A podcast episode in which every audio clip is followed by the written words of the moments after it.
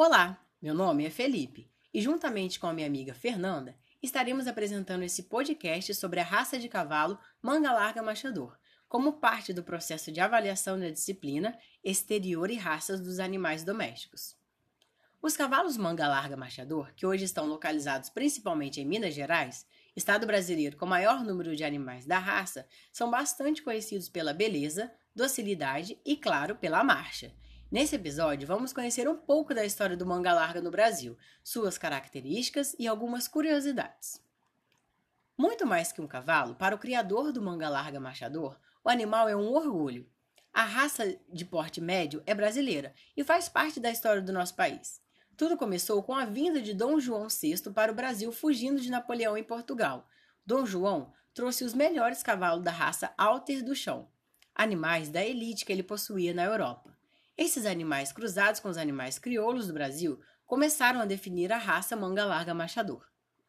Essa raça tem características morfológicas bem marcantes. A gente pode falar primeiro da cabeça, sendo triangular, com olhos saltados para fora da fronte, com orelhas bem plantadas em cima da cabeça e pescoço bem musculoso. Existem características para os membros do manga larga, que é a parte do motor do andamento do animal, sendo então proporcionais, tamanho correto, angulação correta, com o casco, quartela, canela e o antebraço bem desenvolvidos. O manga larga é bem rico em variações de tons de pelos. São 56 cores de pelagens registradas, sendo que três são em maior quantidade. São elas: tordilha, castanha e alazã. O manga larga também tem características de comportamento. Uma delas é a rusticidade, um cavalo que é criado no pasto. Além disso, é um animal inteligente e fácil de ser adestrado.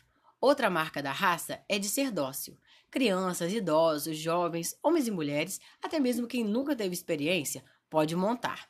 Essa raça de sela, como dizem os criadores, já nascem sabendo marchar e mesmo sem muita experiência, é perceptível o principal atributo do animal. O animal possui a chamada índole de sela. Ele tem vontade de andar, de cavalgar e oferece alta resistência e altíssimo rendimento a longos percursos, com comodidade e conforto na monta. No Brasil, são mais de 10 mil criadores registrados na Associação Brasileira de Criadores da Raça. Cada animal pode chegar fácil ao valor de 100 mil reais, o que reflete diretamente no agronegócio, onde, segundo pesquisas, a indústria do cavalo movimenta mais de 7,3 bilhões de reais por ano e emprega seis vezes mais do que o setor automobilístico no país.